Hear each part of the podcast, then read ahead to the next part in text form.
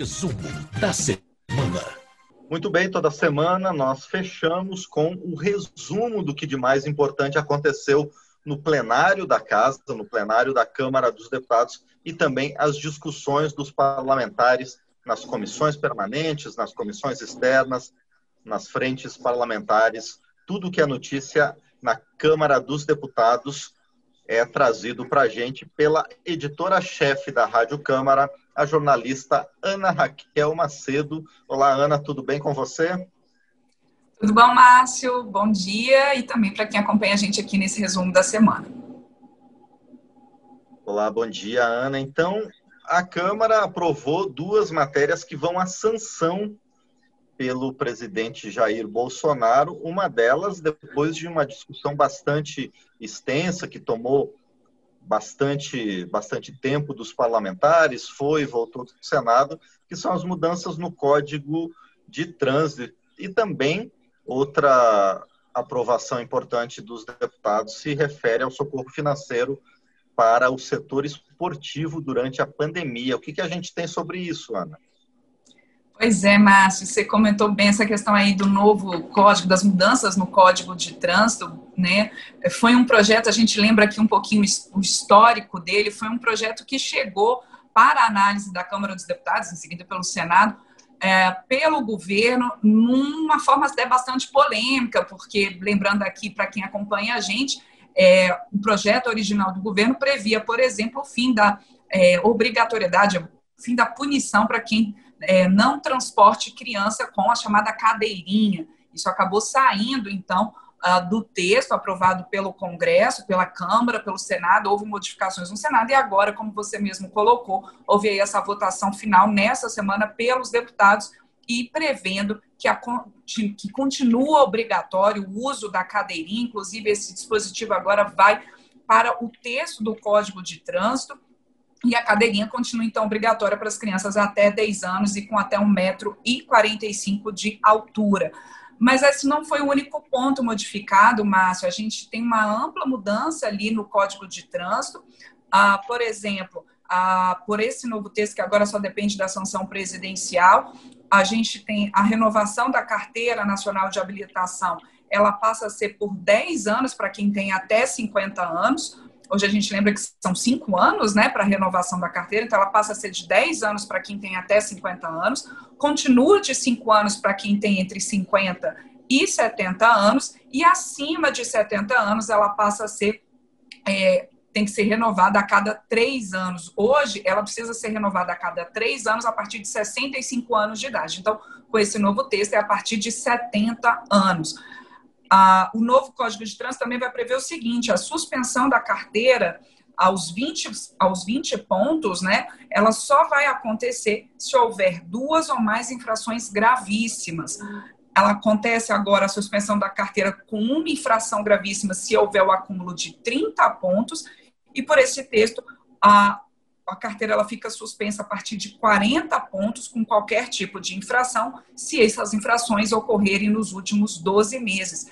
E prevê também o seguinte, Márcio: se nos últimos 12 meses o condutor não tiver cometido nenhum tipo de infração, se ele tiver então cometido uma infração leve ou média, em vez dele pagar a multa, ele recebe então uma advertência.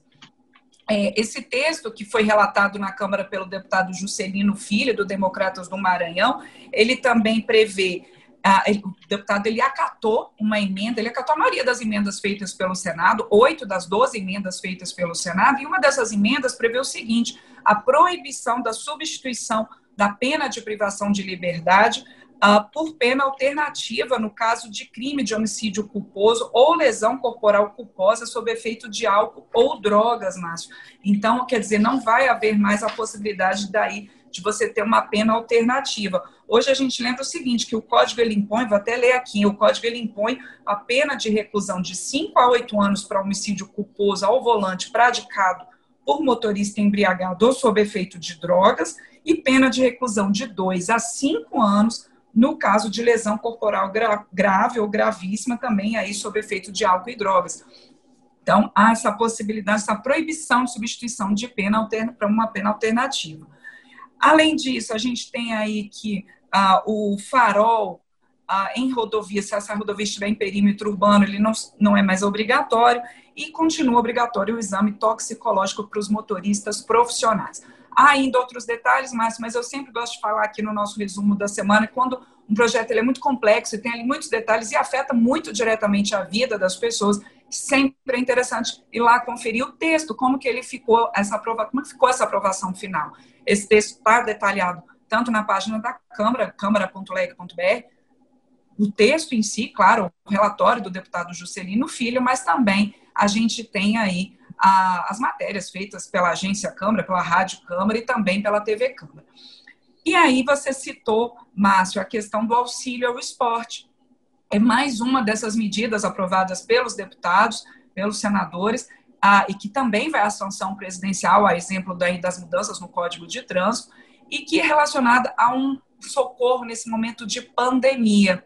A gente tem aí nesse projeto, que foi apresentado pelo deputado Felipe Carreiras, do PSB de Pernambuco, e relatado pelo deputado Alexandre Frota, do PSDB de São Paulo, e que ele prevê um socorro de, de até aí 1,6 bilhão de reais para o esporte. Aí prevendo, inclusive, o pagamento de um auxílio, três parcelas de um auxílio de 600 reais para atletas, para atletas, técnicos, massagistas, toda ali a gama de profissionais envolvidos com o esporte, inclusive aí o relator acatou uma emenda do Senado, inclusive os jornalistas, cronistas esportivos, radialistas, desde que eles não tenham vínculo com nenhuma emissora ou com nenhum clube, também poderiam, poderão receber esse auxílio, claro, com todas aquelas regras, mas que a gente já teve ali do, é, no caso do auxílio ao setor de cultura. Também no caso do esporte, esses atletas, essas pessoas do esporte aptas a receber benefício, não poderão ter recebido outro tipo de benefício semelhante, tem que estar ali também é, previsto a, a, todas as condições né, de renda para poder receber. Esse auxílio também ao esporte prevê a reabertura do prazo para negociação de dívidas dos clubes, um chamado Profut. Esse prazo tinha sido encerrado em 96, agora fica reaberto até o fim do estado de calamidade pública, portanto, até o fim da pandemia né, é, até o fim da pandemia, a gente espera que seja até 31 de dezembro, né, Márcio? Mas realmente o decreto de calamidade pública é até 31 de dezembro. Bom, e além dessas duas matérias que vão à sanção presidencial, a Câmara também aprovou cinco medidas provisórias ao longo da semana, ou seja, mesmo com o rescaldo das atividades partidárias para a escolha dos candidatos para as eleições municipais, a Câmara retomou o mesmo ritmo dos trabalhos é, que vinha tendo desde o início da pandemia, mesmo em trabalho remoto. Cinco medidas provisórias, Ana, o que, que você tem a falar para a gente sobre elas? Isso mesmo, Márcia. Retomou, foi bom você lembrar disso. Sessões foram feitas na segunda e na terça dessa semana, sessões longas, com muitas votações, com esses dois, né, com projetos até complexos, como o Código de Trânsito, e essas medidas provisórias também. A gente tem uma medida provisória, é, que é a 971, que inclusive já, por ela não ter tido é, mudanças nem na Câmara nem no Senado, ela já foi promulgada pelo Congresso e até virou lei, que é a medida que prevê o reajuste a bombeiros e policiais militares e também policiais civis do Distrito Federal, é, um reajuste ali de 25% na vantagem pecuniária especial aos bombeiros e policiais militares e de 8% linear para os policiais civis, para a Polícia Civil do DF. Ah, isso aí, principalmente recursos, são, são recursos que vêm do Fundo Constitucional do DF, né, cerca de 519 milhões ali é o impacto por ano. Essa medida provisória 971 também traz ali um reajuste da vantagem pecuniária especial para uh, os policiais militares dos ex-territórios uh, do Amapá, de Roraima e de Rondônia. Outras medidas provisórias aprovadas foram a MP 980, que também já foi aprovada nessa semana pelo Senado, e que ela recria o Ministério das Comunicações a partir do desmembramento do Ministério da Ciência e Tecnologia. Medida provisória 974, também aprovada pela Câmara e o Senado nessa semana, autoriza o Ministério da Saúde a prorrogar contratos de trabalhadores de profissionais da saúde, contratos temporários, nos seis hospitais federais ali que existem no Rio de Janeiro, por conta, inclusive, da pandemia. E a medida, outras duas medidas provisórias aprovadas, a medida provisória 982, né, que foi aprovada pela Câmara, ainda depende da avaliação do Senado, que ela foi relatada pelo deputado Gastão Vieira, do PROS, do Maranhão, inclusive foi nosso entrevistado, está aqui em podcast essa entrevista no painel eletrônico essa semana, e essa medida provisória é, que amplia o uso da conta poupança social digital. Essa conta foi criada inicialmente para as transferências do auxílio emergencial, mas ela está com uso ampliado para pagamento agora de outros benefícios ah, pagos pelo governo, ah, por exemplo, o saque ali do FGTS, o saque emergencial do FGTS, o abono salarial. Então, essa medida provisória ainda ah, depende aí da avaliação do Senado. E por fim, Márcio, os deputados eles aprovaram a medida provisória 973, que ela flexibiliza ali o cumprimento por empresas exportadoras de ter no mínimo 80% da sua receita bruta com exportações para gozar de benefícios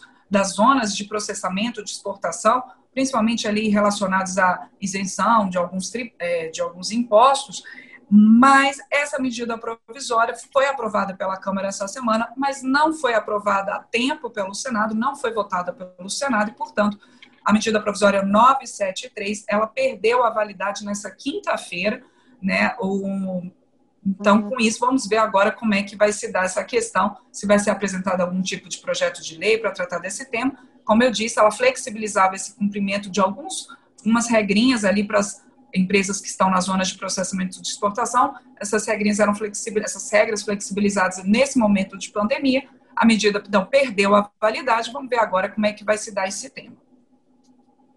Bom, e além de tudo isso, além de todas essas votações, os deputados também se voltaram para debater e buscar soluções para um tema que tem afligido não só o Brasil, mas o mundo inteiro, que a gente conversou várias vezes sobre isso aqui no painel eletrônico, que são as queimadas na Amazônia e também, principalmente agora, no Pantanal.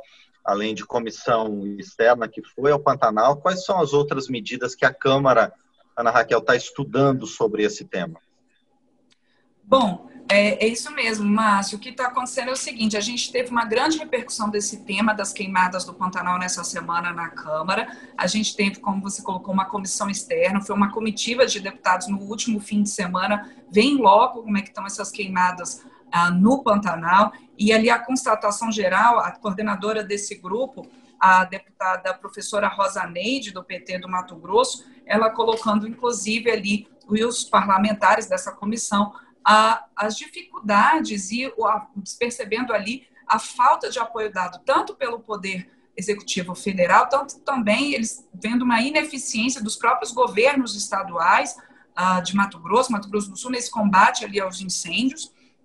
E aí, essa comissão, então, ela se reuniu para também fazer um plano de trabalho nessa semana, está prevendo ali a realização de uma série de audiências públicas com especialistas e com representantes do governo, e também está é, buscando a convocação do ministro do Meio Ambiente, Ricardo Salles, e do ministro, chefe da, do Gabinete de Segurança Institucional, general Augusto Heleno, por algumas declarações relacionadas às queimadas e também porque, no caso do ministro do Meio Ambiente, pelo que eles consideram, assim, que o ministro precisa explicar é, por que, que o governo, e aí a avaliação dos deputados, tem dado pouco suporte a esta questão das queimadas. Também repercutiu no plenário, Márcio, o discurso do presidente Jair Bolsonaro na abertura da Assembleia Geral da ONU nessa semana. Ele tocou nessa questão das queimadas no discurso que ele enviou gravado, como todos os outros líderes, os discursos foram gravados exatamente por conta da pandemia, e ele colocou ali que, no caso da Amazônia, do Pantanal, quem usa, quem faz uso da prática do fogo são os índios caboclos, são os caboclos e os índios. Isso provocou muita repercussão no plenário, muitas críticas, especialmente de parlamentares de oposição, dizendo que o, o presidente mente ao falar isso, é, que há indícios, inclusive, é, de, do INPE da NASA, de que as queimadas estariam vindo de áreas de produção agrícola, de fazendas. E, por outro lado, houve também ali governistas defendendo ao discurso do presidente, dizendo que o presidente foi realista ao tratar esses temas ali no discurso encaminhado à ONU. Como as queimadas continuam, a previsão de seca ainda já chegando à Amazônia, esse tema, com toda certeza, Márcio, deve continuar sendo tratado, inclusive agora por conta da comissão externa, continuar sendo tratado pelos parlamentares. Exatamente, Ana. Assim como também a comissão mista da reforma tributária, né, que ao longo de todas essas últimas semanas vem realizando principalmente audiências públicas com diversos segmentos do setor produtivo para recolher sugestões né, sobre é, mudança no sistema tributário brasileiro. Quais foram as reuniões dessa semana?